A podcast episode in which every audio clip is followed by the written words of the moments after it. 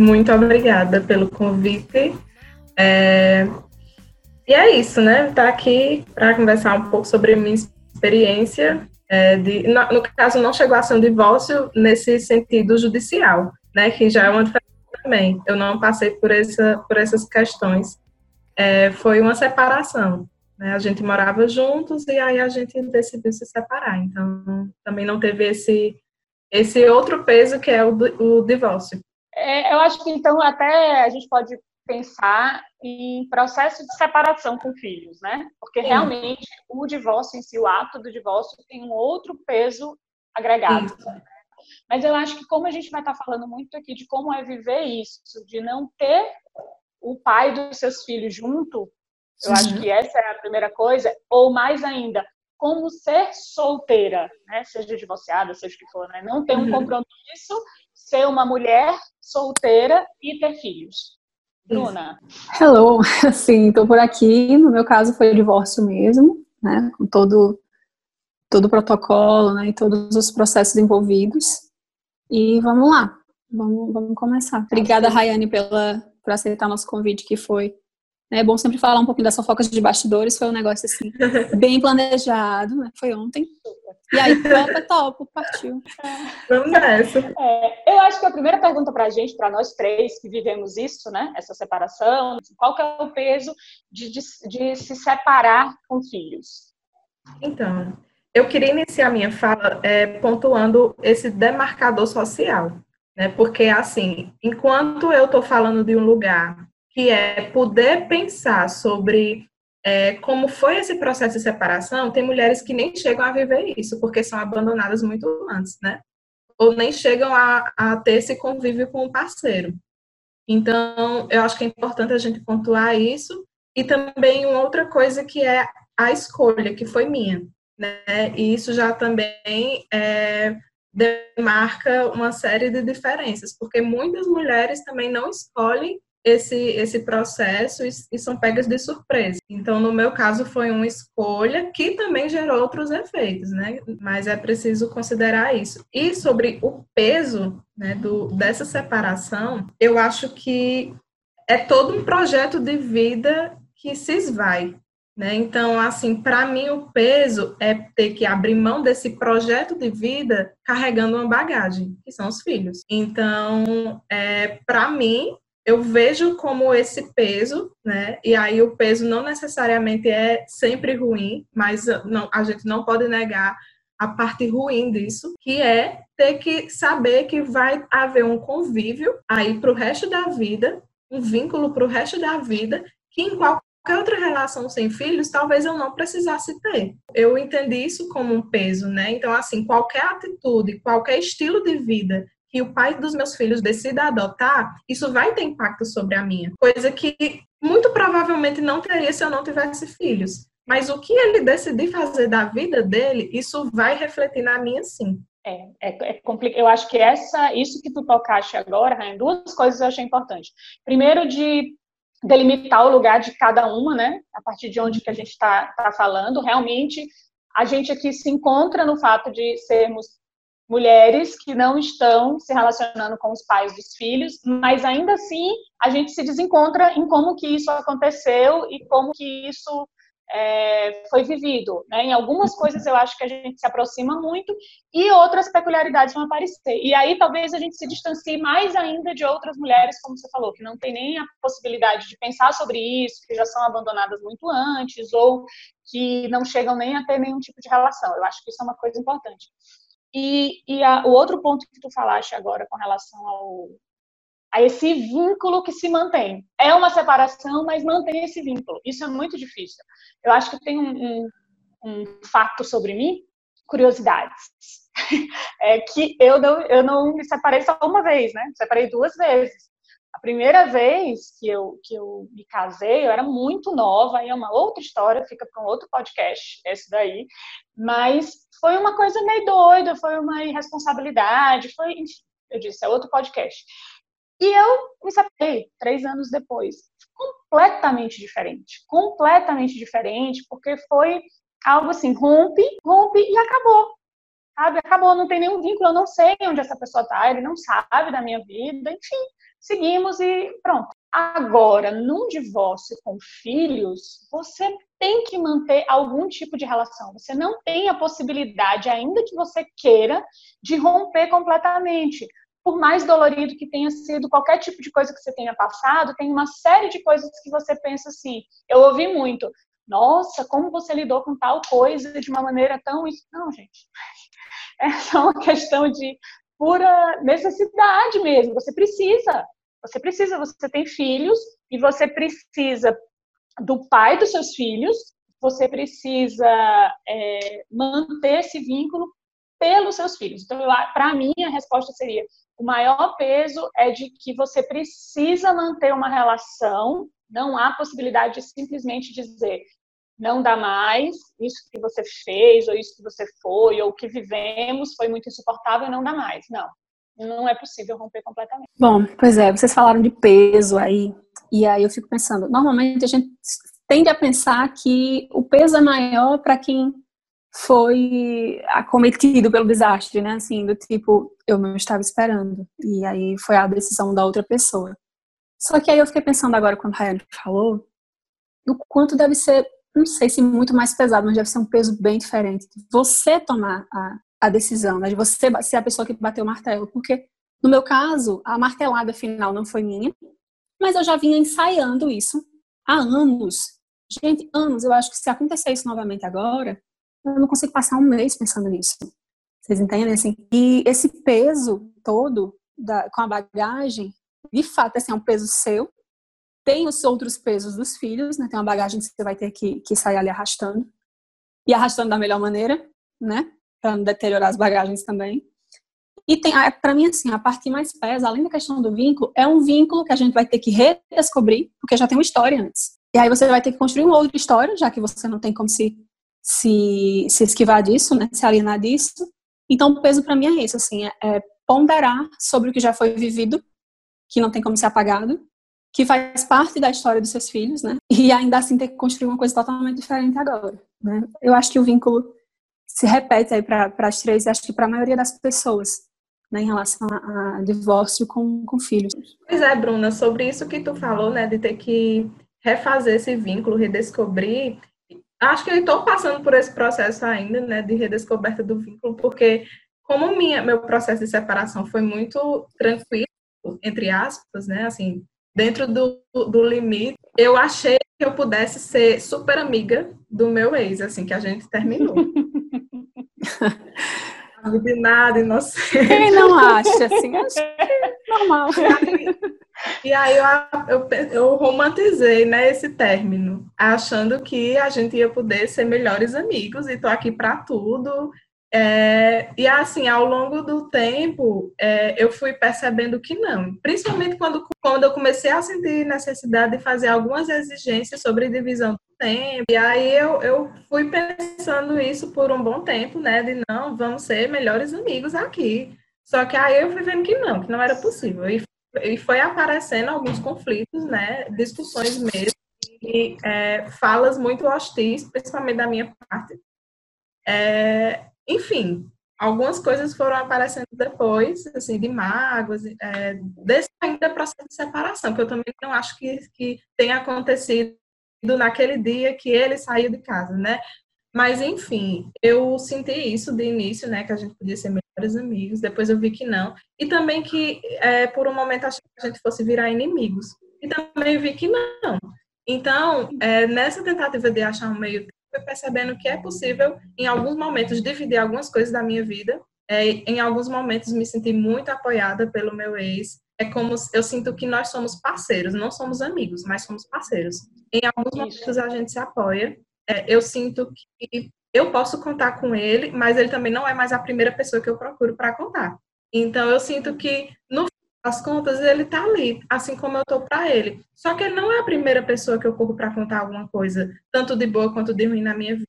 Então é isso. É, a relação que eu consegui manter foi essa. É, a gente procura se respeitar, é, a gente procura ter um, um contato sobre nossos filhos, principalmente. Então, assim, sobre a vida dele, pessoal, eu não sei nada e eu acredito que ele também não saiba nada da minha. A gente não não fica se perguntando sobre o que é que acontece na vida um do outro, O que fica para mim é isso, essa sensação de que não somos amigos, mas somos parceiros. Eu, eu acho que isso tem definição. muito. É, eu, boa, realmente. É. Acho que se a gente entende que parceria não é a mesma coisa de amizade, até porque não tem como burocratizar uma amizade, né, gente? Assim, não tem nada que resista.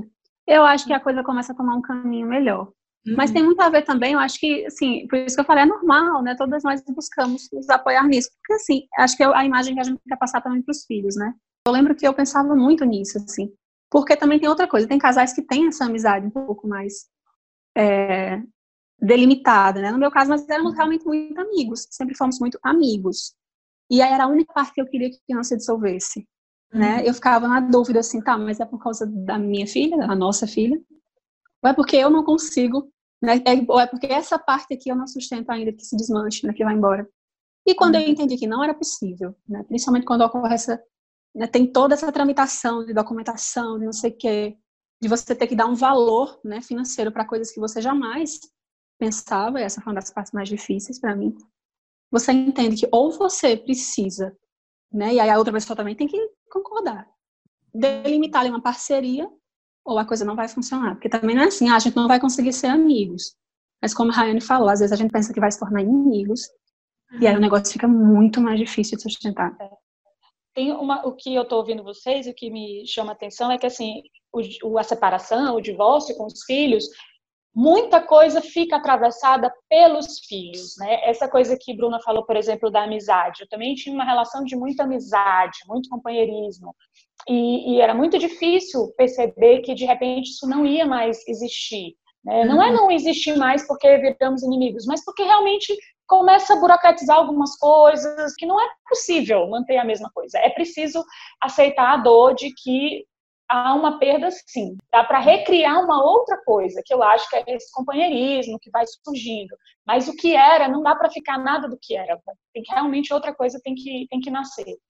E, e muito disso é feito através dos filhos. Porque primeiro a gente começa a achar que está fazendo tudo isso só pelos filhos. Em parte estamos, né? Assim, eu tenho uma preocupação, sempre tivemos uma preocupação muito grande de que nossos filhos percebessem que o que acabou entre nós tinha a ver com nós dois, mas o que era possível que eles tivessem em relação ao nosso cuidado, ao nosso amor, isso permaneceria mas uhum. que também tem aí um pouco de falácia da nossa parte, porque eles também perdem, eles também, ah, só foi uma coisa que acabou entre nós, tudo se mantém para uhum. vocês. Não, não é verdade, também muda para eles a relação uhum. Com os filhos, mas o que está me chamando a atenção enquanto eu ouço vocês é isso, como a gente também começa a viver algumas coisas muito atravessada pelos filhos, assim, de desejos que são nossos, até que fica realmente só Somente. essa parceria que pode é. ser mantida por causa deles, para eles, e talvez, com sorte, alguns casais conseguem fazer nascer uma outra coisa que não é aquela amizade que a gente acredita que vai ter no começo. Acho que tem coisas que só vão acontecer, assim, só serão possíveis de acontecer quando a gente se permite que tudo seja destruído, assim, que venha tudo abaixo. Né, para que você faça uma nova coisa com aquilo. Não adianta você ficar aqui tentando sustentar uma coisa ou outra, se na real assim, eu acho que o caminho é mais ou menos construído dessa forma, né? Assim, é possível que você veja e olhe para o pai de seus filhos e, e, e, sinta ódio, né? Que sinta total hostilidade, como a Rayane falou assim, às vezes a gente fala coisas que depois, para que que eu falei isso, né? Ou por uhum. quê? Mas depois que a gente se permite que tudo vem abaixo, aí sim a gente consegue dar novos sentidos, né? Novas configurações. Falando aí, eu lembrei, né? Uma vez meu ex falou que me odiava. Aí eu senti tanto alívio quando ele disse isso, porque eu pensei, agora a gente se encontrou no ódio. Era recíproco, é.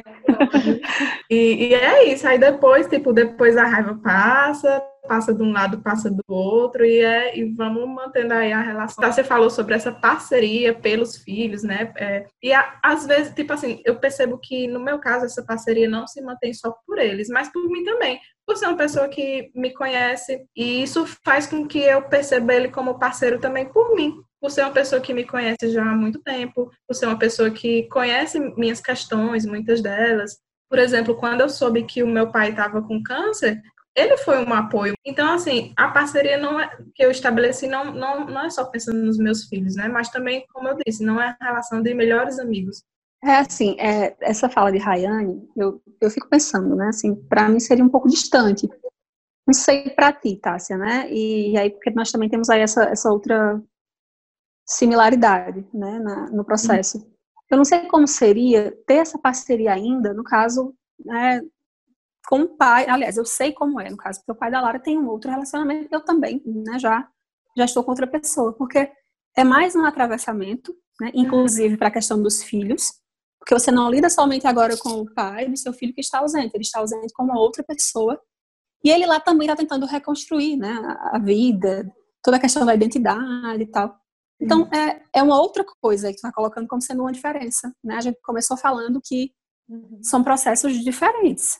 Eu acho que a gente poderia ter construído uma parceria por conta da, de Lara, né? Assim, mas não sei como seria, sabe, gente? Assim, é mais uma, uma um ponto que torna a coisa ainda mais complexa em relação à história dos filhos. Eu acho que, que a parceria, o único motivo não é os filhos, mas como eu vivi uma relação que eu terminei sem ter filhos, eu vejo que quando você não tem os filhos, você tem menos motivos para investir nisso. Eu não sei também se, sabe, eu não sei também se a outra relação que eu tinha, assim, eu sei que a outra relação que eu tinha era muito, muito diferente, né? Essa relação com, do, com o pai dos meus filhos foi muito mais forte, foi muito mais intenso, uma relação de muito mais proximidade, muita coisa foi construída junto.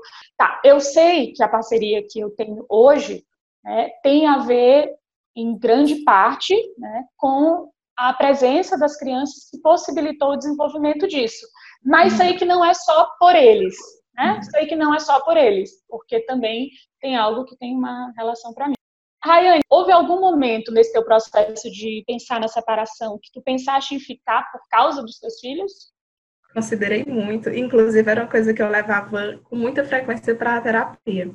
Eu falava, eu sempre fui a mulher que falava que não ia ficar com uma pessoa por conta de filhos. Eu estou me vendo nessa situação. Passei muito por isso, assim, esse pensamento de que eu preciso ficar porque os meninos são muito pequenos, eu não quero cortar esse vínculo é porque muda, é, pode ser a pessoa mais presente do mundo, mas só em não ter aquela. Muda, muda a rotina, muda a, a frequência de, de encontros. Então, é, eu, isso para mim foi muito pesado. Era o motivo, assim, era acho que a principal pauta da minha terapia era isso. E eu ficava o tempo todo tentando me convencer de que era uma fase na, na relação é, de que logo ia passar, e eu ficava o tempo, o tempo inteiro me questionando sobre a minha capacidade de enfrentar fases difíceis em uma relação.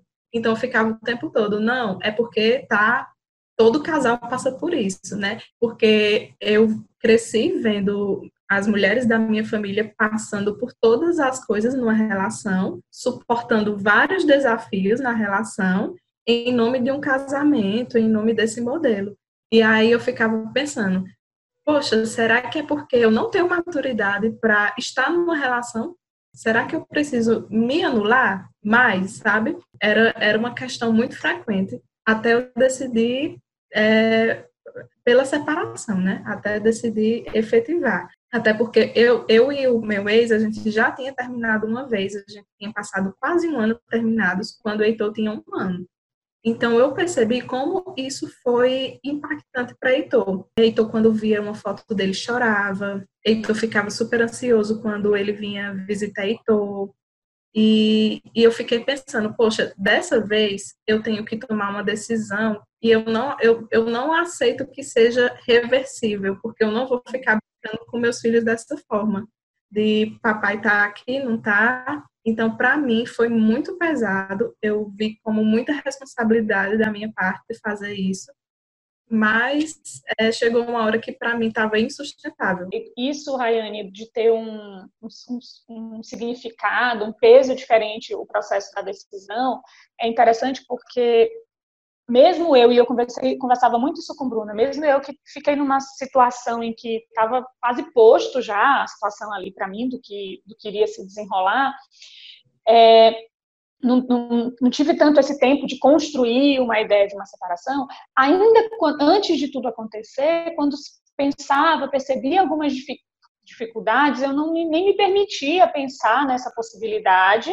Eu sei que por questões minhas também, mas também pensando, não, construir isso aqui tudo para simplesmente abandonar quando as coisas ficassem difíceis, sabe? Até que algo se impôs e, e fez esse, esse corte. Mas ainda assim eu me peguei, a gente se pega assim, tão feminista, tão liberada de tanta coisa, se pega assim nas coisas mais tradicionais. Uhum. Porque eu lembro de tantas vezes mandar às vezes mensagem para a Bruna e dizer, olha, como que tá doendo num Natal, numa data comemorativa, uhum. naquelas coisas mais piegas, naquelas coisas mais uhum. clichês que você pode pensar e que, como tu falou, eu sempre disse que eu não queria ficar por causa de filhos. E a gente uhum. se vê vivendo uhum. dilemas que a gente acredita que algumas mulheres não viveriam. Mas a gente vive, de repente, pensar como que é difícil passar por algumas situações sem ter o suporte que a família, ninguém está vendo eu fazer aspa o dedo, a família é pintada ali no comercial de margarina. Então, eu, ainda com um rompimento assim meio abrupto, cheguei a considerar, da mesma forma, em alguns momentos, assim, será que não sou eu que tenho que suportar um pouco mais, já que eu assumi essa responsabilidade de ter filhos e de colocar os filhos no mundo, será que eu não teria que suportar isso? Até chegar o momento de você pensar assim, não, eu quero que eles saibam que eles não precisam tolerar qualquer coisa para não ter que passar por algumas situações, né? Que eles podem enfrentar dificuldades. É, acho que a gente acredita muito nessa família comercial de margarina, né? Tu falaste isso aí agora e eu, eu pensei, é muito mais, porque no meu caso era assim, né? era essa família aí, tanto é que foi um baque assim para a maioria das pessoas. E quando eu me toquei que eu não queria que Lara acreditasse nesse tipo de ideal de vida, né, de família, assim, uma vida comercial de margarina, a coisa para mim começou a ficar um pouco mais, não sei se mais fácil, assim, mas mais possível. A pergunta foi: ah, algum momento vocês já, já pensaram em ficar por conta dos filhos? No meu caso foi isso, né? Eu falei aí inicialmente para vocês que ensaiei várias vezes tomar essa, essa decisão. Conversávamos sobre isso, era uma conversa muito superficial, sabe assim, muito aqui no, no, plano das ideias e tal, e aí o, né, outra pessoa sempre dizia assim, não, mas isso é o fim, isso não pode ser feito, tem muita coisa construída e as coisas que estão construídas não são só nossas, né? São dela também, da, da Lara. E no final das contas, o que eu percebo, né, hoje é que às vezes a gente se coloca no lugar de vítima, né? Por exemplo, assim, ah, nossa, como é que isso veio acontecer comigo? Quando na verdade, na verdade, a gente não se toca de que a coisa já está acontecendo há muito tempo. Sim. Né? Na, no comercialzinho. A gente está fazendo esse comercial, a gente está criando esse comercial. Né? Eu acho que a gente cria um ideal até para suportar o que a gente já não estava suportando em algumas questões da relação, sabe? Cássia, e você falou aí sobre essa coisa da, de ideais, assim, tradicionais, né? Eu percebi que a, a ideia que eu tinha de família envolvia necessariamente a presença do pai dos meus filhos. Né? Então, quando eu rompi com essa relação, eu achei que minha família tinha se destruído. Então, eu pensei assim, cara, não foi essa família que eu idealizei. Então, eu pensava assim, quando eu pensava numa vida, numa, num futuro como mãe, eu não pensava no futuro como mãe sem o pai dos meus filhos. Então, é, essa foi uma outra coisa que eu precisei desconstruir na vivência mesmo, porque em teoria eu já tinha essa noção de que família não é só pai, mãe, enfim, mas eu precisei desconstruir na pele mesmo a noção de que é possível eu ter, é, é possível ser, ser eles minha, minha família, entende? Isso para mim muito forte quando eu, eu fiz uma viagem com meus filhos, só eu e eles. Porque todo Maravilha. Todo viagem, melhor coisa. Uhum. Todo mundo julgava que não era possível. Eu julgava que não era possível. Eu julgava que precisava necessariamente daquela pessoa dividindo aquela responsabilidade. E óbvio, é muito complicado você viajar com duas crianças, né? Sim. né? É, mas assim, e depende de uma rede de apoio e tudo mais, e eu fui construindo caminhos. Eu conversei antes, antes com amigos, falei, ó, oh, tô levando meus filhos, vou precisar de apoio. Ok, a gente te dá esse suporte, te dá esse apoio e fui, entendeu? Isso para mim foi, assim, essencial para eu sentir que é possível. Sim. Eu acho que essa eu coisa da viagem é bem simbólica. Sim. vou levantar o dedinho aqui, ó. É. é bem simbólica e acho que todas nós é, deveríamos, né, assim, dentro da, das proporções possíveis, experimentar fazer isso, né? É lógico que precisa de um tempo, né? No início as coisas ainda estão muito misturadas, né? Você vai fazer uma uhum. viagem, ah, mas tem a outra viagem que a gente fez para um lugar parecido com fulano, mistura. E a, a, essa viagem tem muito isso de que é possível fazer coisas que você só fazia com a outra pessoa, uhum. tem muito a ver com a questão da, da, identidade, né? E mostra muito, vem muita coisa assim como voadora na nossa cara, né? Como Sim. isso que a Ryan tá falando aí. Nossa, mas a gente prega tanto essa coisa de família, né, das diversas configurações e possibilidades, né, familiares, e a gente se vê aqui amarrada, presa a uma coisa dessas, né? Esse desenhinho, pai, mãe, filho. É, isso, eu lembro até de ter conversado isso com a Rayane uma vez, assim, de que quando, quando eu tive filhos, decidi ter filhos, eu não considerei essa possibilidade de em algum momento estar cuidando e lidando com eles também, entre aspas, sozinha, no sentido de que algumas coisas, como viagens, alguns passeios, é, algumas decisões que precisam ser tomadas naquele momento para educar e para seguir, é, você não estaria com a presença do pai ali. E isso é como tu colocaste, Bruna, uma voadora na cara, assim, de tanto para que tanta leitura, né? Vem essa pergunta para mim, para que tanta leitura? Se no final das contas a gente está com isso na carne, a gente cresce de um jeito exponencial. Porque também Com muitas certeza. coisas que a uhum. gente coloca, que a gente está vivendo por causa das crianças, ou por causa do que fulano disse, você também acaba crescendo de uma forma significativa quando você entende que tem muitas dores ali que são coletivas desse lugar de mãe, de mulher, enquanto mãe, não tendo esse essa família organizada de uma maneira tradicional, né, que não tem nada de necessariamente ideal, mas só é uhum. tradicional. É, e você também começa a olhar para que alguma, algumas dessas coisas estão atravessadas pelos filhos, mas que tem a ver com você, né? Por isso que eu acho que é tão importante essa coisa da viagem. É, nem todo mundo tem essa possibilidade de viajar, mas um passeio, alguma coisa que você sempre fez junto e de repente experimentar sozinha e se dar conta, eu lembro até do teu relato, que tu fizeste dessa viagem, assim, se dar conta de que é difícil, é diferente, precisa de um arranjo diferente, mas que é super possível e que pode ser extremamente prazeroso também. E a sensação de ter passado de fase, né? Não sei se vocês viveram isso também, mas assim, é uma sensação maravilhosa, que não há nada no mundo que se, que se compare, assim, é uma sensação mesmo de que, olha, eu cheguei até aqui, então há muito mais que agora que eu consigo fazer. Totalmente. Bruna, eu fiz, eu fiz essa viagem com meus filhos, então eu estava ali no papel de mãe, mas eu me senti livre como mulher. Entende? Então, assim. Nossa, muito. Foi uma mudança, não só nesse papel, nesse, nesse exercício da maternidade, foi uma mudança assim, global, foi uma mudança para mim como mulher, como pessoa. Aí, Rayane, tu trouxe o terceiro ponto que a gente estava aqui para discutir. Os pontos são assim, a gente está colocando para a gente não ficar aqui cinco dias falando, né? Uhum. Mas é essa ideia de mãe solteira, né? E uhum. mulher solteira. Como que Vixe. fica? Porque a gente fica muito enquanto mãe, mãe, é um negócio que fica extremamente impregnado, impregnado. na mulher. Nossa, é. E aí, de repente, eu sou mãe, mas também sou uma mulher solteira. É, como viver isso? Eu não sei como é que foi a experiência de cada uma aqui. Tem uma que já casou, Bruna, tem uma que está namorando, eu, e tem uma que está solteira, livre e desimpedida, Rayane, né?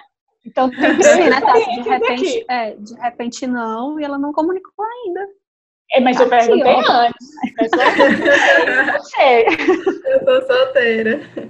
E, primeiro, eu odeio esse termo mãe solteira. Gente, eu odeio. Odeio, odeio, odeio. Porque ninguém fala pai solteiro né? Ele, é, ele pode ser um homem solteiro, ah, ele é solteiro, mas ninguém fala, ah, ele é um pai solteiro. O que é que fala? Não, fala assim, ó, ele é solteiro e ele é pai. Exato. E a ideia do pai, quando é visto, tipo, a ideia do homem solteiro que é pai, né, é visto como uma vantagem. E a mãe Uau. Né, é um termo pejorativo falar mãe solteira. Então, Inclusive na hora dos, assim, quando você vai contactar alguém, ou quando você tá ali no flerte, né, uma coisa, eu não sei para vocês, mas pesa, né? Assim, pesou para mim algumas vezes, depois eu rompi com isso, eu disse, dane-se. É, você tá ali, né, conhecendo outra pessoa e tal, mas já tenho filhos. Para um homem é muito tranquilo, é como a Raine tá falando, assim, parece inclusive um, um, um plus, assim, né, algo a mais. É. Nossa, que cara interessante. A uhum. mulher, né, a mãe solteira, vixe, nossa. Na época que eu fiz uma conta no Tinder, gente, incrível, porque é, vem essa pergunta e eu ficava, meu Deus, qual a relevância disso? Porque eu não vou levar meus filhos para o um encontro, isso é certo. qual é a lógica, né? E ao mesmo tempo, né? Ao, ao, mesmo tempo que essa pergunta, quando era feita por outra parte, me invadia e eu me incomodava com isso, não mencionar que eu sou mãe parecia que eu estava escondendo um grande segredo. É um crime, uhum. sim. É, é como se fosse uma informação que precisa ser dita a todo custo. Quando eu, conheço alguém, em qualquer relação que seja, é, se eu não falar que eu sou mãe, é como se eu estivesse escondendo quase a totalidade da minha identidade. Eu posso não dizer que eu sou gestalterapeuta, eu posso não dizer que eu sou psicóloga, eu posso não dizer, não dizer que eu sou feminista, militante, mas mãe é preciso dizer porque eu sinto essa necessidade, como se isso engolisse 90% da minha identidade. Rayane, é. isso que tu falou é, é, sensacional, porque parece que todas as outras coisas que podem ser descobertas, e aí a gente não está falando nem de uma relação, a gente está falando, por exemplo, do Tinder, do encontro, de uma coisa uhum. ali muito casual, né? Porque uma uhum. relação mais sólida é muito natural que isso apareça, mas uhum. num encontro, numa festa, num Tinder, numa... qual é a relevância realmente disso? Sim. E tantas outras coisas podem ser descobertas no decorrer do tempo e parece legal. Nossa, não sabia que você gostava disso. Nossa, não sabia. Mas mãe de cara no Tinder, um aplicativo nada a ver com maternidade, é, isso se torna muito relevante. Então, qual seria a relevância de saber que é mãe? Para mim, tem um aspecto que é algo que bateu muito em mim quando eu me vi solteira, que é o corpo. Como é visto o corpo de uma mulher e como é visto o corpo da mãe né, o corpo de uma mulher que foi atravessado, aí falando aqui na maternidade, no caso de alguém que é, gestou a criança, né? Nesse caso, porque nem toda mãe necessariamente passa por isso. Mas é, falando nisso, que foi o que eu vivi, parece que para o homem saber se a mulher é mãe tem muito a ver também com o corpo dela. Quanto o corpo dela foi afetado por isso, e aí nas mais diversas e absurdas formas que se possa pensar, né? Só que quando se pensa o cara que é pai, não se pensa no corpo, até porque o corpo dele é quase nada atravessado por isso, né? É, é, se pensa no nível de responsabilidade, de amor, de maturidade, né? Que supostamente hum. esse, esse homem possa ter. Assim, antes de me relacionar com a pessoa com a qual eu estou hoje, né, eu conheci algumas outras pessoas. Não pelo Tinder, até porque eu não tinha muita paciência, né? Mas eu já ouvi relatos de, de casos de sucesso, não seria o meu. E teve uma única pessoa que eu cheguei muito perto de, de, assim, de engatar uma coisa mais séria, né? E, por incrível que pareça, né, uma das coisas que me fez me, me distanciar mais foi quando eu ouvi algo do tipo: caramba, mas tu não parece mãe. Isso ao invés de ter me, né, de ter, sei lá, só como elogio, eu fiquei arrasada. Parece muito doido o que eu tô falando, mas assim, eu fiquei arrasada. Como assim eu não pareço mãe? Tudo que eu já carreguei, em tudo que eu já vivi, né? Isso magoa pra caramba. E, assim, e o que é parecer mãe, né, E, é o que é parecer mãe? O que é essa, esse ideal, essa imagem é. de corpo, de, sei lá, personalidade, seja lá o que for, que é ser mãe? Vocês falando sobre corpo, né? Eu lembrei que no primeiro processo de término, é, na época eu tinha só Heitor, para mim foi uma questão que pegou muito me despir para uma pessoa que não acompanhou o meu processo, né? Então, assim, isso para mim pesou de uma forma absurda. Imaginar a, a, relação sexual mesmo com a pessoa que acompanhou ali tudo, né? Que viu a barriga crescer e criar estria e o corte e, enfim. E depois ter que fazer isso com alguém que estava aparecendo ali, né, que não acompanhou nada do meu passado. E eu lembro que na época eu ainda amamentava, então era uma outra questão, né? Outra questão. Porque, assim, o, o, o seio é um, é um, um lugar erotizado, né, na maioria das relações, e para mim era uma questão, porque eu amamentava e estava ali me relacionando com uma pessoa que tinha aparecido ali meio que do nada, uhum. caiu de paraquedas. Então, para mim, isso foi uma questão muito forte. Já não percebi mais isso, já nessa, nesse, nesse segundo processo de separação, para mim já não foi mais uma questão. E uma outra coisa interessante que eu percebi disso é que depois que eu me separei essa segunda vez, que foi essa, essa vez definitiva, eu não me envolvi mais com homens que não são pais e eu percebi essa repetição na minha vida, né? Meu interesse só foi é, voltado para homens que experienciam essa paternidade. Eu suponho que entendam como é a vida de uma pessoa que tem filhos, né? E eu fico muito atenta na forma que se relacionam também com esses filhos, né? Então, se um cara, por exemplo, prioriza um encontro comigo ao invés de estar com os filhos, para mim já não serve. Né? Então, eu fico muito atenta também nessa questão. É, eu acho que, sim, tem uma coisa que eu vivi na, diferente nas minhas duas gravidez, que foi na primeira, eu, eu e aí talvez tenha a ver um pouco com isso que Bruna falou, assim, você não parece ser mãe. É lógico que na primeira gravidez tem é, muito, é diferente, né? Porque é a primeira vez, você está vivendo ali tudo pela primeira vez. E eu lembro que logo de cara, assim que a barriga começou a aparecer, eu comecei a procurar roupas de grávidas, né? Roupas de, de mãe, vamos dizer assim. Mais caricatas. Colocava assim, bem, bem caricata, né? Porque uhum. eu tava assim, achava o máximo. É, e isso, e parece que era isso que eu tinha que representar agora. Eu não conseguia é, viver uma outra coisa também no processo da gravidez. Já na segunda gravidez foi bem diferente. Eu queria distância disso. Eu queria conseguir manter, sendo mãe e estando grávida, outros aspectos meus enquanto mulher e de, de, preferências e de tudo assim. Eu fiz questão disso, tanto que eu acho que a única peça assim de grávida que eu comprei foi uma calça jeans, porque eu adoro calça jeans e eu queria ter só. No mais era tudo que eu gostava, tamanho maior, né, que desse para usar.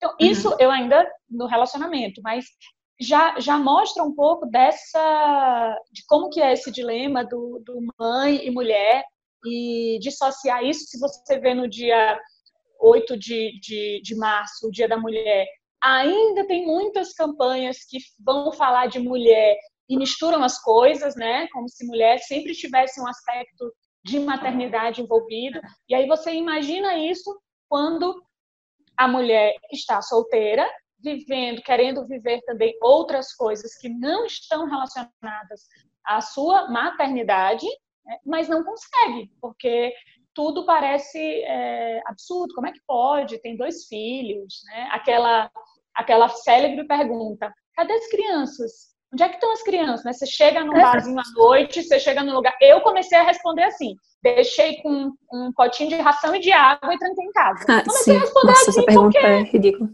É, é, absurdo, né? Você acha que deixei em casa sozinha, vim pra cá porque sou uma mãe responsável? É, é difícil você romper num casamento ou numa relação algo que você foi educada para fazer aquilo, né? As meninas, né? Eu fico imaginando, por exemplo, aqui em casa eu evito um pouco isso, mas a quantidade de presentes que Lara ganha relacionados a, né, a cuidados com, com crianças, por exemplo, né, ou com a casa, e aí você chegar num casamento e ter que se ver né, na necessidade de romper com tudo isso quando é uma construção, quando faz parte da sua identidade.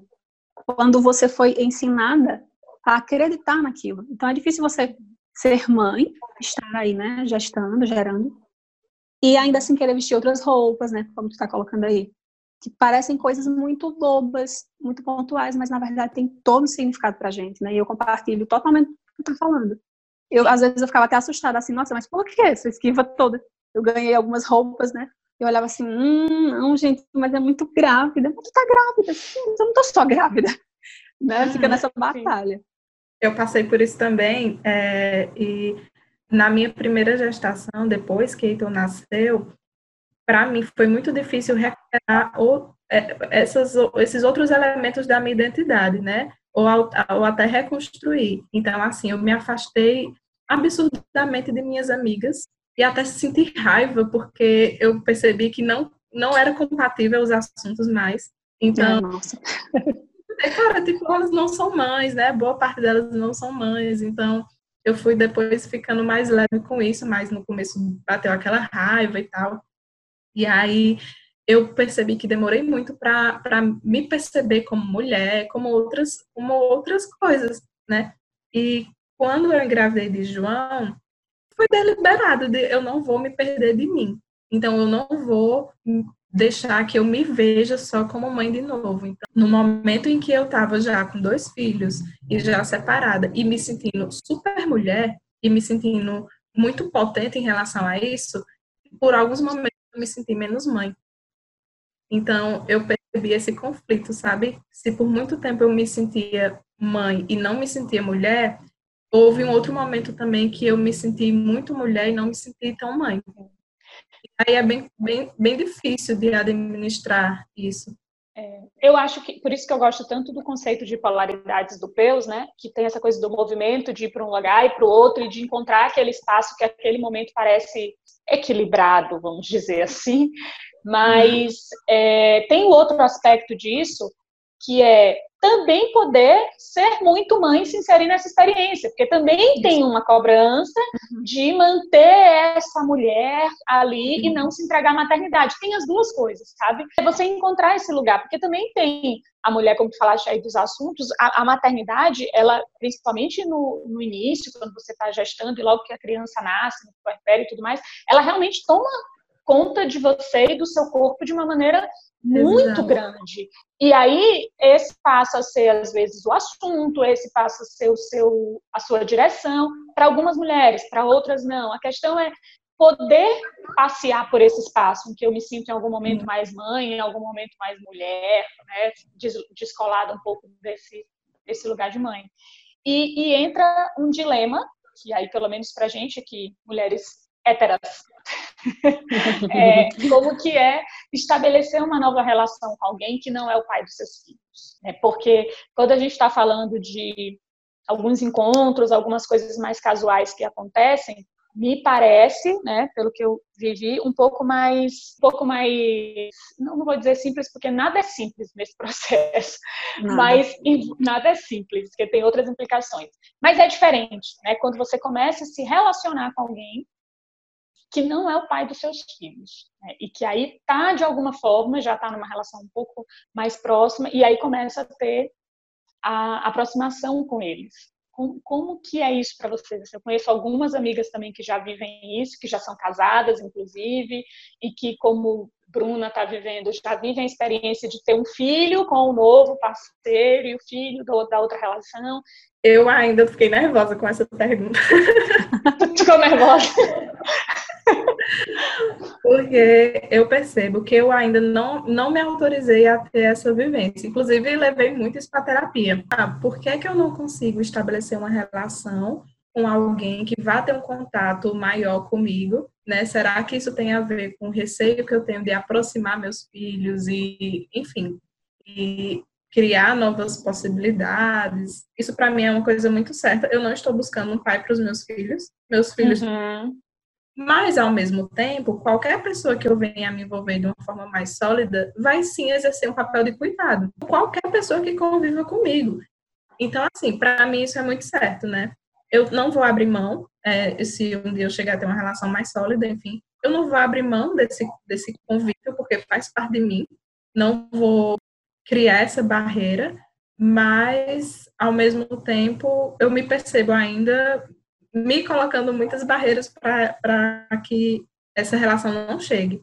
É, algumas Rayane, sessões é... de análise depois, Rayane, eu tive que admitir isso, assim, que, que eu, eu, essa frase eu tenho toda não estou procurando um pai para os meus filhos, meus filhos uhum. têm pai. Tem, tem pai. Mas qualquer pessoa que se aproxime deles vai ter que, nesse sentido, saber desse meu lugar de mãe e que vai, numa relação mais próxima, exercer um papel de cuidado, vai ter que é, decidir é, gente... escolher também pelos meus filhos. A gente não tem como dar conta também de como é que o filho vai olhar para aquele lugar. Assim, gente, ah, olha, ele não é o seu pai. Tá, mas e aí se a pessoa disser assim, mas seria bom. Não tem como dar conta, né? E em Rayane, assim, eu trago verdades, né? Anote. Você disse assim, ah, mas eu acho que eu ainda não me autorizei. Cara, eu acho que não rola essa autorização, assim, sabe? Bem explicadinha. Uhum. É, não dá, não rola. Mesmo quando você se autoriza, depois você se vê vez ou outra, hum, mas será que já estava na hora, né? Será? E assim, fica nesse impasse, e aí eu acho que é, o segredo de tudo. É a, talvez a experimentação, né? Longe de mim estar dizendo que eu estou no experimento, né? Entendam. Mas depois, depois o Gabriel escuta isso aqui, o que é isso aí, Bruna? Como assim? Né? Como assim? Não, mas assim, tem, tem muito disso que, que, que Tassi estava falando, e é, rola esse medo mesmo, né? Eu fiquei num, num rolo aí, num relacionamento meio sem muita é, nomeação, eu não sei qual era a titulação disso aí, do status, mas por quase dois anos. E a pessoa de São Paulo. Para mim era muito mais tranquilo, por exemplo, às vezes desligar o celular e fazer de conta que eu não estava mais existindo e dar conta das coisas com a Lara. do que estar me relacionando com alguém que morasse por aqui por perto e que vez ou outra dizia assim, deixa eu ir na tua casa hoje. Né? Não, gente, eu ficava em pânico em relação a isso, porque hoje, né, uma certeza que eu tenho é que para estar comigo, dentro das proporções devidas, o cara vai ter que gostar muito, né, da minha filha. Eu Sim. já pensei assim, é louco pensar isso, mas pensa assim, tem que gostar na mesma intensidade que gosta de mim, não da mesma forma.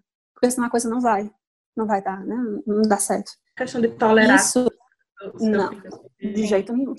E acho que é bom a gente ter isso muito definido antes Sim. de se relacionar e de bancar um casamento, por exemplo, né? O união estável, enfim. É. Que aí tem a ver com o que a gente estava falando, né? O eixo central da nossa discussão acho que tem a ver com os filhos. E aí, uma segunda relação com filhos, por exemplo, né? eu vivi um negócio muito desconfortável mas que foi maravilhoso, assim, foi um divisor de águas para mim. Estávamos almoçando, nós três, eu, a Lara e o meu companheiro. E aí, nesse momento, eu não sei o que foi, teve uma, história de fazer cócegas ali, né? Faz cócegas aqui, cócegas ali. E aí eu tenho um pavor de cócegas. E aí a Lara disse assim: Mas tio, tu sabia que quando meu pai né, fez cócegas na minha mãe uma vez, ela deu uma voadora nele que ele caiu do outro lado do quarto. Aí ficou aquela coisa. Gente, é engraçado, é, mas foi terrível. Desculpa, eu tô rindo com respeito. Uma lembrança, é uma lembrança dessas. Ficou eu com aquela cara de paisagem, depois comecei a desmanchar. Meu Deus, e essa lembrança agora? Que foi um momento muito engraçado da vida dos três, no caso eu, né? Eu, ela e o pai dela. E que meu atual companheiro não tem obrigação nenhuma de entender a, a dimensão daquilo. Mas aí do que, que me serviu? E aí rendeu muita conversa. Eu disse, olha, você precisa entender que existe uma história pregressa. É a história de vida dela. Ela vai falar sobre isso quantas vezes ela quiser. Ninguém tem que se ferir por isso, né? Ou se sentir menos por conta disso. Então, tudo que é muito ruim tem essa potencialidade de ser muito bom também, né? É, eu, eu acho que tem, tem muitos dilemas. Vocês já falaram alguns, e aí eu não vou me repetir no que vocês já falaram. Para mim, tem um, outro dilema que é essa relação de cuidado, até onde vai, né? Até onde é o cuidado que é preciso já que você está nessa relação, até onde é um cuidado que você precisa estabelecer um limite. Eu fico muito nessa crise, sem falar em todas as questões do fato de sermos mulheres, então a gente, e héteras, como eu falei, héteras, adoro usar héteras, é, a gente vai se relacionar com homens e por se relacionar com homens existem alguns perigos que o machismo e toda as violências que a gente vê que infelizmente são muito mais cometidas por homens do que por mulheres colocam os, os filhos em risco também. Eu não posso dizer que eu não, não penso nisso. Penso, tenho e ainda mais tendo uma filha, isso tem um, peso para mim, uma preocupação. E é lógico que se eu me relaciono com alguém, a priori eu confio nessa pessoa e acredito que seja uma pessoa é, boa para estar tá ali. Mas, infelizmente, ao mesmo tempo, eu não posso me permitir, no mundo que estamos hoje, de baixar a guarda em relação a alguns aspectos. Não posso. E aí é, é muito diferente quando você está com o, o o pai dos seus filhos, e aí também acho que é uma idealização e uma construção que a gente faz, mas enfim, quando você está com ele e aí tem alguma questão, problema com as crianças, e precisa chamar atenção, precisa fazer algo, você tem ali, de alguma forma, uma segurança do amor que é vivido pelos dois em relação àquelas crianças, né? O cuidado, qual é a, a vivência que você tem. É, eu tinha essa, essa certeza, eu não posso dizer isso em relação a outras relações, posso falar com a minha, eu tinha essa certeza, essa segurança. Quando entra uma outra pessoa, você precisa construir isso para saber que ali não é um incômodo com o seu filho, não é um, um incômodo com a sua filha, né? Que não está sendo um problema, que aquela que aquela reclamação ou aquela coisa que é feita é para educar e no sentido do cuidado, saber uhum. que aquela outra pessoa que está junto está junto nesse processo de cuidado também. E talvez uma expectativa, como que Bruna colocou, não sei se é absurda o que é, mas tem uma expectativa sim de que haja é, esse afeto é, pelos filhos e não como suportar, já que eu gosto tanto dela, eu vou suportar essa bagagenzinha aqui que vem junto, já que faz parte do kit, né? Não, não consigo nem imaginar essa possibilidade. É, Tássia, é, essa, essa, essa história, né, assim, de me sentir segura também, tudo. Isso que tu falaste agora. Eu lembro minha mãe, né, meu pai faleceu, tinha que três meses e tudo. E aí ela sempre falava, né, uma coisa que, que ela repetia muito. eu não quis mais homem nenhum, porque eu não queria ninguém dentro da minha casa brigando com os meus filhos. Ela dizia isso da forma crua, né, seca, uhum. mas que hoje eu tenho, eu vejo algum sentido, né? Óbvio que eu acho que ela se anulou muito, ela deixou de viver muita coisa por causa né, dos filhos, e isso eu sou totalmente contra. Eu acho que a gente precisa separar muito bem as coisas, e os, né, os filhos precisam de pais felizes ali. Mas que tem um sentido, eu vejo algum sentido nisso hoje, porque foi um dos motivos, de fato, de ser melhor uma pessoa, né, à distância, um relacionamento à distância, e que eu tanto evitei levar alguém lá em casa, sabe assim. Mesmo que eu apresentasse como amigo, né, às vezes a gente faz, ah, tá aqui o amigo da mamãe, não sei o quê. Eu também tinha muito isso, né, que a Rayane falou no início. Que eu não queria ficar nessa coisa reversível, né, nesse chove não molha, hum. né, nesse vai e vem. Então eu acho que tudo isso aí tem, tem assim, se relaciona com as dificuldades de ter né, de estar com outra pessoa. Né? É, eu acho que assim, essa, essa coisa da, da relação passa também por um, uma outra questão que se fala muito da, do ditado, né? Que precisa de uma vila inteira para cuidar de uma criança, mas ao mesmo tempo precisa de uma disponibilidade, que a gente dê abertura para que outras pessoas também façam parte desse cuidado, que aí é um exercício que não é, é fácil, é, não. né? Assim, é outro, eu preciso de uma é vida podcast. inteira. Exato. É outro podcast, mas vamos deixar para lá. E, e, parece assim que não é a mesma coisa, eu coloquei aqui dois pesos, duas medidas. Essa vivência, ela passa de um jeito muito diferente pelas mulheres, né? Isso foi uma discussão que eu tive com, com, com o pai das crianças no começo, porque ele queria de alguma forma entender que era algo similar e não é, sabe? Assim, eu, eu entendo que tem um impacto também de você ter dois filhos e e como pai, ele assume a responsabilidade dele, não tem negócio de paternidade ativa, porque ou é pai ou não é.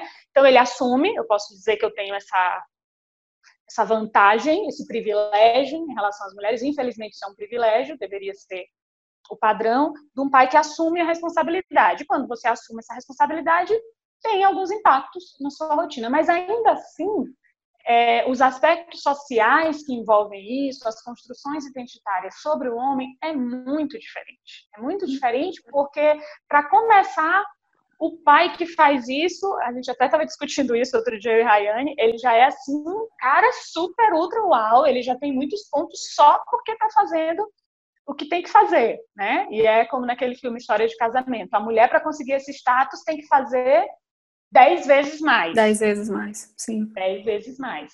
Então, é, é bem diferente. Sem falar que se ele é hétero, provavelmente vai se relacionar com uma mulher então também oferece menos riscos às crianças, né? Então a gente sofre duas vezes a questão do, do machismo. Vai se relacionar com alguém que está mais aberta a participar desse processo de cuidado, porque afinal de contas a mulher, cuidado, amor. E blá blá blá. É. Eu já me questionei sobre isso, porque no meu caso, sim, né? No caso, vocês duas, é, no caso, guarda compartilhada, não é? Sim. É, e aí. que bom que não é vídeo, hein? No caso, assim, não é guarda compartilhada, ainda que eu quisesse, que quisesse, né? O pai de Lara mora na cidade a mil e tantos quilômetros daqui. E às vezes eu penso assim, ah, tudo bem, tem muita coisa que é justificada, né? Tem muita ausência que é justificada por conta da distância. Justificada por ele, né? Uhum. Mas e daí se eu tivesse tomado essa decisão, né? Olha, eu vou precisar por conta do meu trabalho, eu vou ter que morar, uhum. né? Agora muito longe daqui teria sido massacrada, né? Uhum. Isso para a gente aqui é uma coisa que talvez a gente nem pense, porque isso já passou né, pelo nosso crivo e tudo. Mas essa fala pode ser que foi muito estranho para as outras pessoas, né? Como é que, ai, você está questionando isso, mas o pai da menina tinha que trabalhar. E eu não, né? Sim. Sim uhum. Só que você coisa. tem que encontrar um jeito de trabalhar sem ficar Dá um jeito. filhos, porque você é mãe. O homem tem todas as possibilidades, entende? O homem tem todas as possibilidades. Exato. Isso que vocês estão falando, né, sobre essa diferença, eu tive que me trabalhar muito é, com relação a isso em outro ponto que envolve também essa questão geracional. Porque como as referências que eu tive de homem, de pai na minha família, eram homens que, que compareciam muito mais financeiramente do que afetivamente, então qualquer coisa que o meu ex fazia, a gente ainda juntos, parecia que eu tinha ganhado na loteria. Então, eu sempre fui colocada nessa posição de sortuda, de quem tinha achado o picolé premiado. Então, por um, por um bom tempo, eu pensava dessa forma também. Nossa, como eu sou sortuda, nossa, como eu tenho sorte. Até entender que ali era uma questão muito básica, que até, né, quando foi caindo a ficha de que isso não é mais que sua obrigação, é, foi que eu fui entendendo o quanto era diferente essa vivência. E aí isso se tornou muito, muito mais nítido quando a gente se separou. E aí eu fui percebendo várias situações muito sutis. Por exemplo, os meninos doentes, ah, mas como assim tu vai deixar aqui para casa do pai? Ou ele ligar a Rayane, João passou a noite vomitando. E aí, assim, antes a minha primeira atitude seria, pois traga eles, né? Mas agora não. O mesmo cuidado que eu tenho que adotar aqui, ele tem capacidade de adotar lá. Sim. E que deveria saber, né? Não precisaria ligar, por exemplo. Exato. Ele deveria saber. Outra coisa que foi muito sutil também, que eu fui percebendo e que eu precisei chamar ele para conversar, né? Eu estava num bar e quando eu peguei no meu celular, tinham 10 chamadas perdidas. Eu já fiquei preocupada, né? Quando eu retornei a ligação, João estava chorando ao fundo da chamada. E ele, Rayane, João, não para de chorar. O que é que eu faço? antes de pensar, antes de refletir, né? E antes de militar, eu me senti a pior mãe do mundo, porque eu fiquei, meu Deus, eu estou num bar bebendo e meu filho está se esguelando. Acabei a noite de todo mundo, né? Porque fiquei naquela, não, preciso ir agora, preciso ir agora, preciso ir agora. Acabou o rolê. Em um outro momento, saí com uma amiga minha, e aí, novamente, Rayane, João não para de chorar. João é o menorzinho, né? Rayane, João não para de chorar. Aí eu olhei para minha amiga e falei, a gente precisa ir, porque João tá chorando muito. Aí ela olhou para mim e falou assim, ele mama? Eu falei, não, não mama. Ela disse, pois a mesma coisa que pode fazer para acalentar ele, ele também pode.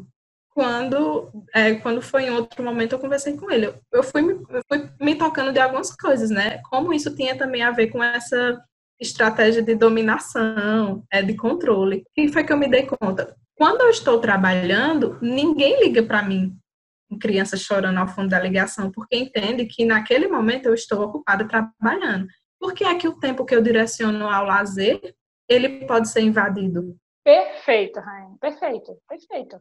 Então, assim, o, a forma que o tempo livre e eu digo livre de obrigações de trabalho da mulher é usado é totalmente diferente da forma que o homem usa. Né? Completamente. Né? Para mim, assim, isso foi uma situação muito que ficou muito emblemática para mim. Sensação da outra parte de que pode invadir esse meu tempo livre, de que ele não, não vai ser levado em consideração, afinal, não estou fazendo nada de relevante da minha vida, e foda-se se eu não tiver. Eu posso estar.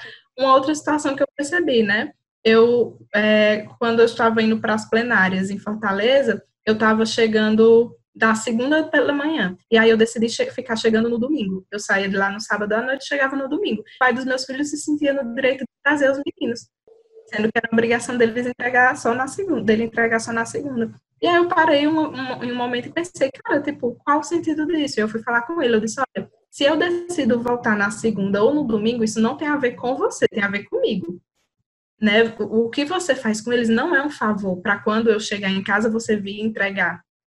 Então, assim, isso para mim fica muito nítido de como o nosso uso do tempo ele é controlado, existe essa tentativa de controle e de como é diferente.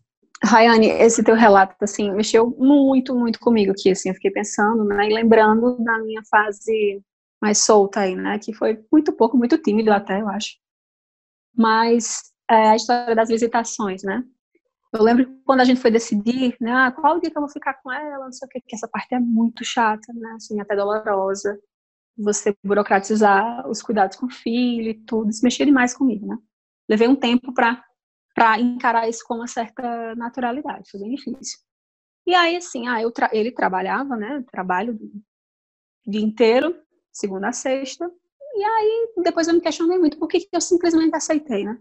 Ele ficava com os finais de semana. Começou de 15 em 15 dias e depois virou algo semanal. Várias vezes aconteceu, por exemplo, né, dele dizer assim, eu vou precisar levar a Lara hoje um pouco mais cedo, no domingo, que em tese seria da sexta ao domingo à noite. Ah, por que não? Porque eu tô com um monte de coisa aqui para fazer. No trabalho tem um treinamento, não sei o quê, e aí eu não tenho quem deixar. Aí é muito óbvio, né? Ah, então tudo bem, então a gente às vezes falta energia para né, aquela briga política e tudo. Uhum. Só que eu estava me virando, porque eu também trabalhava. E uma outra coisa, né? Quando chegava esse domingo, finalzinho de tarde, era quando eu já tinha terminado de fazer tudo em casa, né, de organizar plano de aula, não sei o quê. E aí era a hora do meu lazer. Ou seja, eu não tinha essa hora de lazer. Vez ou outra eu saía de madrugada num sábado, e isso também era algo visto, não só pelas pessoas, mas eu também me questionava, mas o que, que eu estou fazendo aqui, né, essa coisa do tempo livre? Eu poderia estar em casa, porque amanhã vai ter muito mais coisa para fazer. Esse tipo de preocupação eu acho muito difícil que um pai tenha. Né? Da mesma forma que eu precisava me virar para encontrar minha rede de apoio, né, para que eu conseguisse dar conta de tudo que eu queria fazer, inclusive as coisas para mim, porque diabos ele não fazia o mesmo, né? Que eu, eu vivi isso antes até da separação. É, uhum. É, eu tinha uma pessoa que trabalhava e cuidava da, da, das crianças para que eu pudesse trabalhar e assim quando eu quando eu estava trabalhando que as crianças estavam com ela eu estava tranquila porque eu estava trabalhando e aí elas estavam com a babá mas se eu precisasse, se alguém me chamasse assim, vamos tomar um café, vamos fazer alguma coisa, eu ficava me sentindo Pesa mais, né? Eu não estou em casa cuidando porque eu estou tomando um café. Eu não estou trabalhando. Nada. É. É, eu não estou fazendo nada, eu deveria estar com os meus filhos. E aí, quando eu me separei, isso foi muito forte. E tem uma coisa que tu falou do picolé premiado, Ryan, que eu vivi também muito isso. Apesar de não ter vivido essa experiência familiar que você viveu, tem essa questão social que é maior, que envolve todas nós, vivendo isso ou não. Assim, eu tenho uma experiência em casa, meu pai e minha mãe são casados até hoje, assim, então eu, a experiência é, é, bem diferente.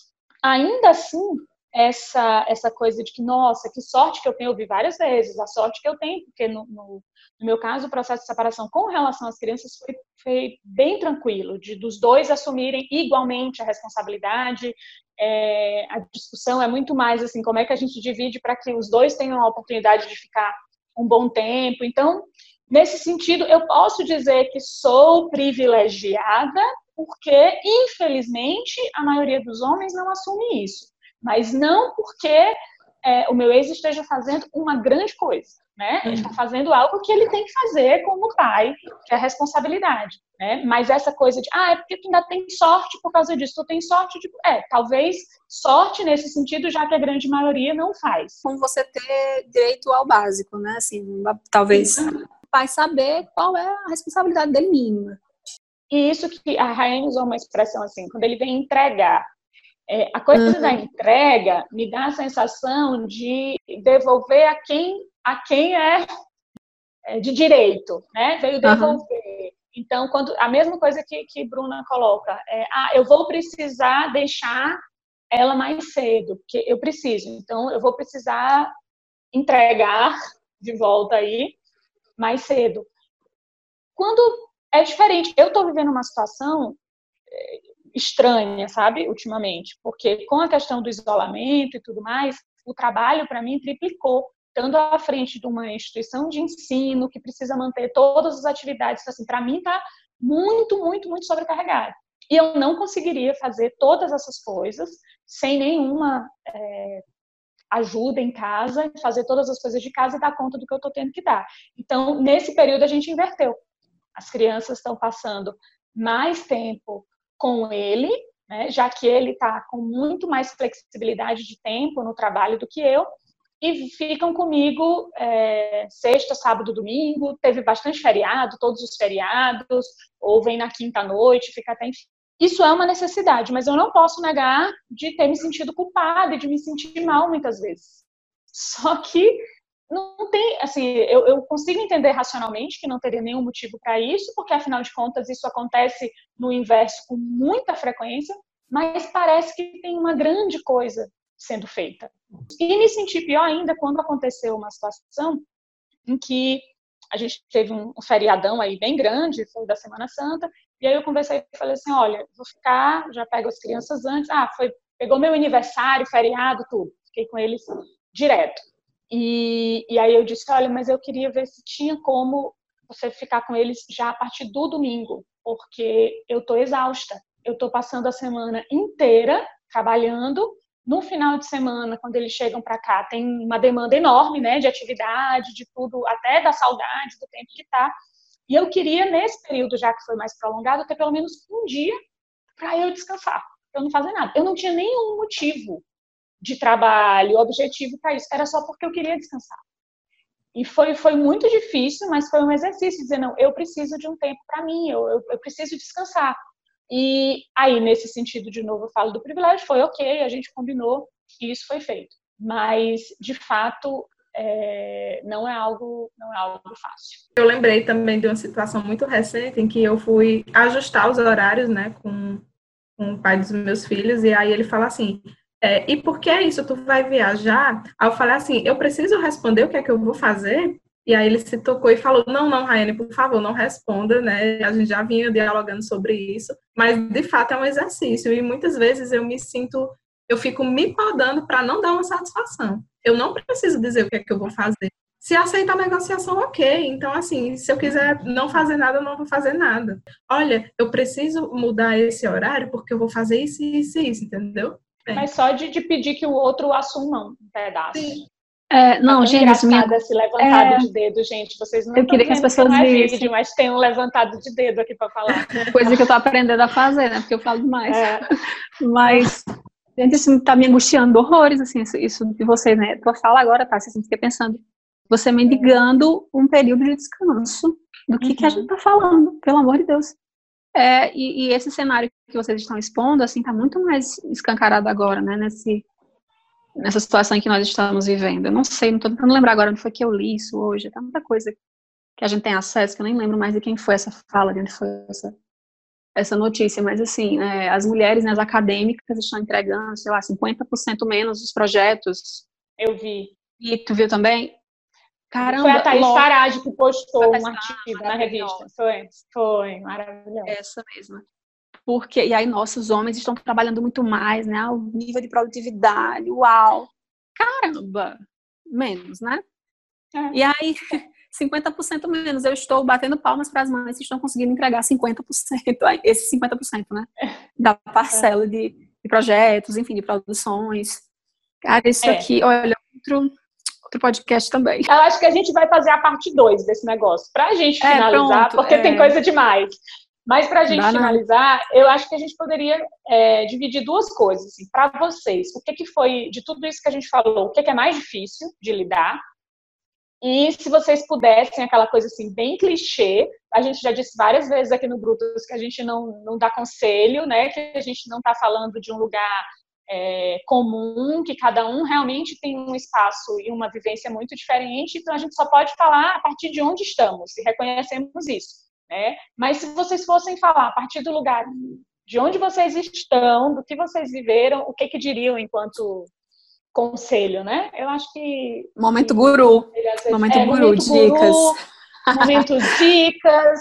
Né? E aí, gente, o que a ah. gente faz com dica é assim, a gente ouve. Se isso fizer sentido, ok. Se não fizer, Isso. joga fora. Não precisa ficar então, desesperando. Então guarda, usa quando precisar. Quando precisar. Se não precisar, Isso. joga fora. Não precisa ficar se debatendo em coisas que não fazem sentido. Eu acho que a gente perde muito tempo com isso. Né? A gente vai falar. É, se começar a se debater muito, é porque tem alguma coisa aí. Então, serve também de outra coisa, né? Se a dica também. ofendeu demais, tem isso.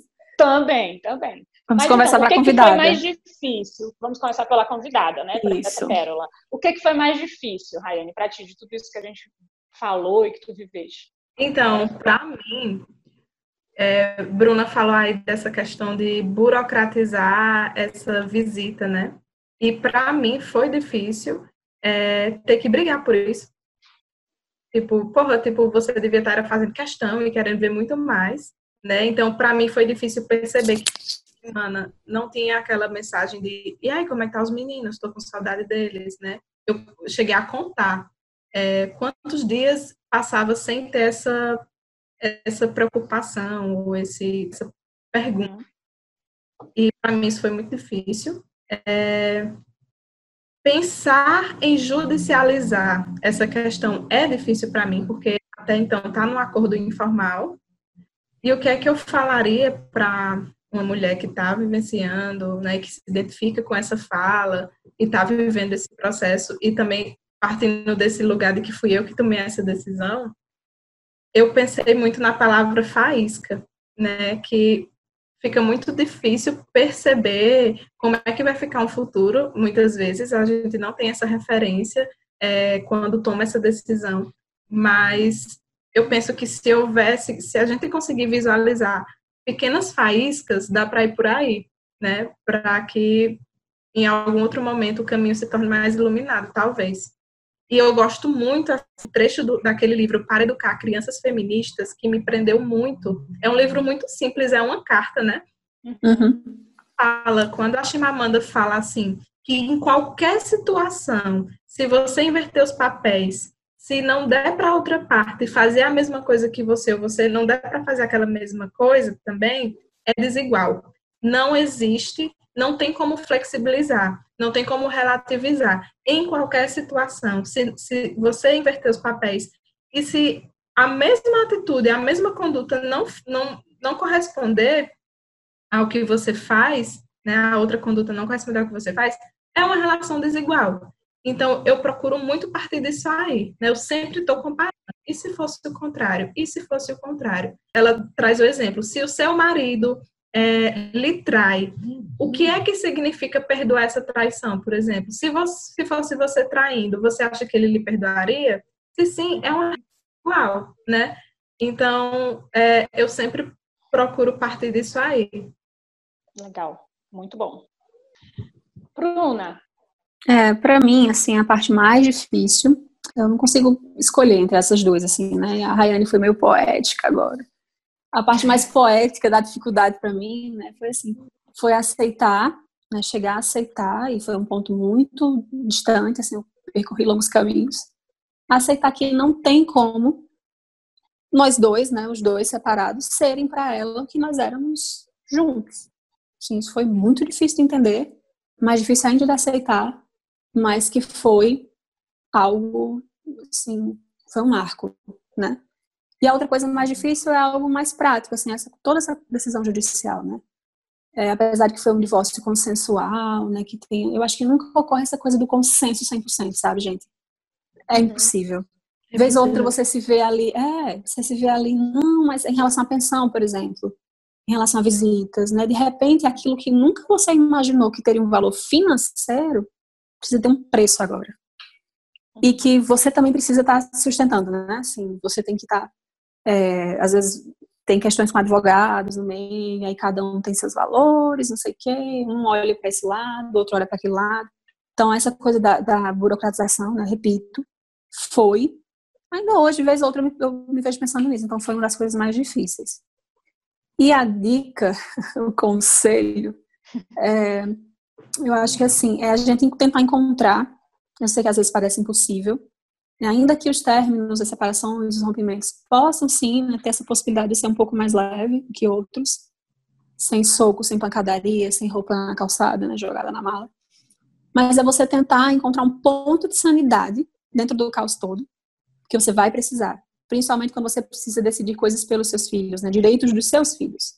Você está ali tão fragilizada que aí, não, é tudo muito pessoal, não, não quero mexer nisso, não sei o quê, ai, mas aí me ofendi, né, né? Tem que lembrar que isso tudo vai passar e o que vai ficar é essa parte aqui prática, né, que a gente vai ter que fazer a manutenção. Então, o conselho seria isso, né? E tentar se cuidar dentro do processo, né? Tentar levar em consideração, inclusive, essas coisas que a gente está falando aqui, que parece uma fala muito distante, né? É muito coisa de feminista, eu ouvi muito isso. Eu não, eu não virei uma chavinha da noite para o dia. Muita coisa foi vivida, né? Tenho muito conhecimento de causa. E eu, né, assim, acho que é bom a gente conhecer sempre o nosso lugar. A minha então, fala seria essa. falar ah. é, a, o que ela, o que ela, o que tocou mais ela nesse, nesse processo, né? Vou falar uhum. agora do olhar dos filhos sobre vocês, né? Que não vai ser o mesmo. Cara, não.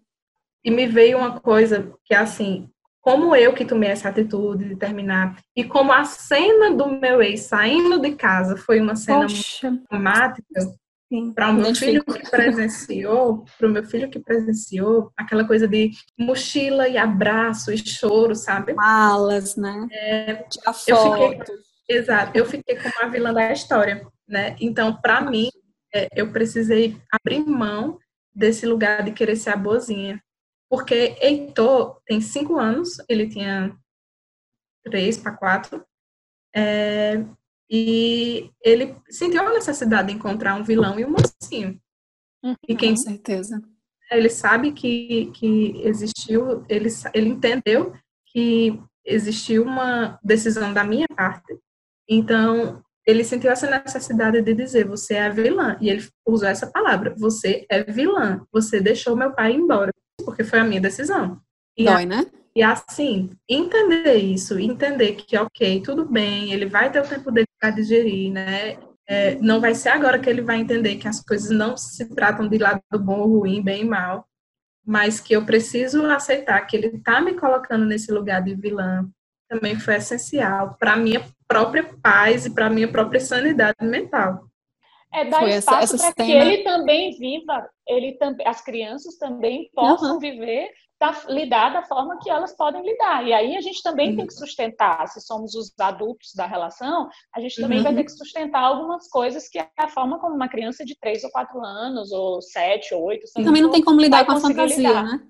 É, assim, acho que no nosso caso aqui tem bem essa semelhança também dos filhos já conseguirem dialogar, né, e questionar muita uhum. coisa, que torna o processo mais difícil. Talvez ali com a criança que não, é, que ainda não tenha desenvolvido né, a questão da linguagem, tudo seja um pouco menos difícil, porque eu ouvi muita coisa jogada na minha cara pela minha própria filha. Essa cena da mala, né, de, de arrumar mala, de sair, foi terrível, né, algo assim muito mais simbólico, e eu lembro que depois de tudo, a gente sentou, conversou com ela, disse que não ia mais, né? Mas não, enfim, não teríamos, estaríamos mais casados. Foi uma questão de três dias por aí. E eu vi que ela ficou procurando esse vilão, Ryan. Ela ficou procurando, sabe? Assim, ela olhava para um lado e para o outro, me questionava de umas coisas. Mas chegou um dia que ela dividiu, que ela jogou para os dois, né? Uhum. E só que ela disse para mim, não disse para ele. Ela disse assim: "Mas mãe, sabe o que eu entendo hoje? Vocês mentiram. É quando. Porque tem essa coisa, né, de ver foto, de ter declaração de amor, não sei o quê. Uhum. Presentes, flores chegando, e aí do nada, como assim? A coisa desmoronou? Né? É, uhum. Outra dificuldade de, em relação a, divórcio com filhos é quando o filho ele tá ali ligadíssimo e uhum. questionando. O filme, assim, para você assistir, olha, vamos sentar aqui, vamos ver isso aqui tudo que talvez você não esteja lembrando, ou que você acha que eu não sei, eu estou ligada. Uhum. É, para mim, o que foi mais difícil, aí eu ouvi vocês aí, tem muita coisa que se assemelha. Assim. É, uma coisa que a Bruna falou para mim mexe muito comigo, que foi o que mais me doeu e ainda mexe, que é não poder mais estar é, com as crianças da mesma forma, não poder estar para eles daquela mesma forma. É, e aí envolve muita coisa. Envolve a, a, o fato de que tem um, aspectos meus da maternidade também que só eram possíveis naquele contexto, que só se apresentavam, que só apareciam naquele contexto. Então, eu também mudei enquanto mãe. Eu também mudei a minha forma de me relacionar com eles. E isso, para mim, foi difícil no início notar que havia é, e aí a gente entra aqui na gestalt terapia, teoria do self, um monte de coisa, né? Que havia uma Tássia, uma mãe que se apresentava naquela relação e que não se apresenta é, só, apresenta outra coisa, né? Que também é boa, mas é outra coisa, né? Seja lá o que boa quer dizer. Mas é, isso para mim foi difícil e perceber que eu não acompanharia mais eles em tudo. Assim. Sei que a gente não acompanha em tudo, mas tem uma ilusão que a gente nutre quando está ali o tempo todo junto com você, que você está acompanhando tudo, cada momento. Hoje eu uhum. sinto que eu perco algumas coisas, eu não tenho muito controle sobre algumas coisas que acontecem com eles, de bom, de ruim, então isso, isso é um pouco isso é difícil. Isso para mim foi, foi bem difícil. Perder essa presença, esse acompanhamento diário. É, a integralidade. de uma né? vez, é, a integralidade da coisa, admitir de uma vez por todas que eu não tenho esse controle, que a gente se ilude por um tempo que tem, mas de uma forma mais radical. E com relação a, a conselho, né, se é que pode se dar, eu acho que é parecido com algo que Rayane falou, mas de uma outra forma, que é não aceitar esse lugar a gente está chegando perto do Dia das Mães agora, esse lugar romântico e heróico que se colocam as mães para cobrar da gente uma coisa muito maior do que é cobrado do, dos pais das crianças. Então, é, é, é, buscar essa igualdade na relação sempre que possível. Né? De novo, eu estou falando do lugar que eu conheço e que eu vivo. Eu não estou falando de uma relação como eventualmente pode ser de um pai violento, de um homem violento, eu não estou falando disso. Estou falando de uma relação em que é possível exigir um, um, uma igualdade nos processos, é possível é, não cobrar de você coisas do tipo como eu ouvi, ai, não sei como tu tem coragem de deixar é, o pai deles levar, por exemplo, para uma emergência, não sei como tu tem coragem. E nesse não sei como tu tem coragem, há uma um, um descrédito na minha capacidade de mãe, no meu amor de mãe, em uma série de coisas, porque afinal de contas, se eu fosse uma mãe que realmente amasse, ou realmente boa, eu não faria isso, né? Porque afinal de contas tem coisas que só a mãe pode fazer. Ele também pode fazer. Ele também pode ligar para o trabalho e dizer que não vai porque o filho está doente. Ele também pode fazer é, ficar acordada a madrugada inteira. Ele também pode ficar a madrugada inteira e no outro dia ter que dar conta de novo o dia inteiro, como você faz. Então, é buscar esse caminho de igualdade que não é fácil, porque vira e mexe por mais desconstrução que você faça, você se, per se percebe submetido nesse lugar. Eu acho que então é manter as anteninhas ligadas para saber se de repente você não está se colocando num lugar muito desigual nesse processo. Eu acho que Está, você pra, é, falou muito sobre coragem agora, né? ah, como sim. é que você tem coragem? Porque tem um, um sentido meio pejorativo nisso também. Sim, Mas para a grande maioria das coisas que a gente precisa fazer na vida e não faz, é preciso do quê? Coragem. Sim, né? E tá aí não querendo romantizar uma coisa que é, né, assim, é terrível ainda, né? Seja lá você a pessoa que decidiu ou a pessoa que foi é, que não foi avisada, enfim, é, mesmo sendo muito difícil, eu não estou querendo romantizar, mas é uma grande oportunidade para rever tudo isso aí que vocês estão colocando. De outra vez, eu acho que é um amor, é um amor muito grande é, pelos nossos filhos, poder mostrar para eles que é possível ter coragem para viver, é possível ter coragem para assumir aquilo que você quer uhum. ser, que você quer, quer, quer lidar. Eu acho que isso é, é uma prova de amor muito maior do que a submissão. Raiane, tem mais alguma coisa que quer dizer? Olha a cara então, dela. Assim, pensando nessa coisa assim, para também a gente não, não acabar caindo na ideia de que a gente se coloca nesse lugar de, de desigualdade, né? Se trata de uma questão estrutural, então a gente está colocando no lugar, né? Eu acho que o importante é essa tomada de consciência e é, né, ter, ter essa consciência, assim, é, e reunir forças mesmo, construir rede de apoio, se possível, dentro de, das possibilidades de cada pessoa. Eu ouvia socorro é. todo dia aquela música Triste Louco ou Mar. É, prefiro uhum. mapas, traçar de novo a estrada e ver cores nas cinzas, né? E a vida reinventar. E a vida reinventar. Uhum. Para mim foi um hino e eu ouvia todo dia antes de tomar essa decisão. Eu ouvia todo dia que era uma forma de eu ir juntando força, juntando força até conseguir fazer o que eu realmente queria. Essa tomada de consciência é uma coisa muito peculiar, singular, muito única.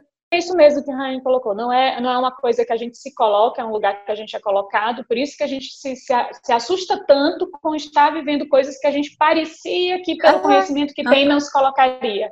É, é algo mais forte. Então, eu acho que é, é preciso estar atento e forte, né? Estar atento e forte, certeza. sempre ser atenta a essa possibilidade. E vou lembrar também, tu falou de música, Rayane, aquela bendita música Sou Eu Queimando, que não sai da minha cabeça, que Rayane me porque é, a proposta é outra, mas o que ficou muito forte é isso, assim, dar sempre o lugar que é dado para a mulher é aquela que manda, né? É ela é. que manda, eu obedeço, mas é mais ou menos isso. Sou eu quem mando, sou eu quem mando, sou eu quem mando, e sou eu queimando, sou eu que acabo me queimando inteira na fogueira. Ela que manda, mas ela quem queima. Ilusório, é. ilusório de autoridade que é dado a gente. Vamos, vamos ficar atentas e fortes. É isso, gente. Obrigada, Rayane. Foi maravilhoso. Valeu, Rayane. É, agora, é, também assim, a gente gosta de retorno, né, amiga? Vamos é, solicitando aqui. No... E é sim. bom comentar isso lá no, no perfil da, das brutas, mesmo para que tanto né, eu, Tássia, a Rayane tenhamos acesso. Podem fazer pergunta, sim, é, dizer sim, o que achou, né? Ah, amiga, de que tal parte. Exato, é. críticas, inclusive, estamos aí, isso. disponíveis. Estamos tá? aí, gente. Pois, brigadão, Rayane. Beijo, beijo, beijo Bruna. Beijos. Tchau, tchau. Tchau.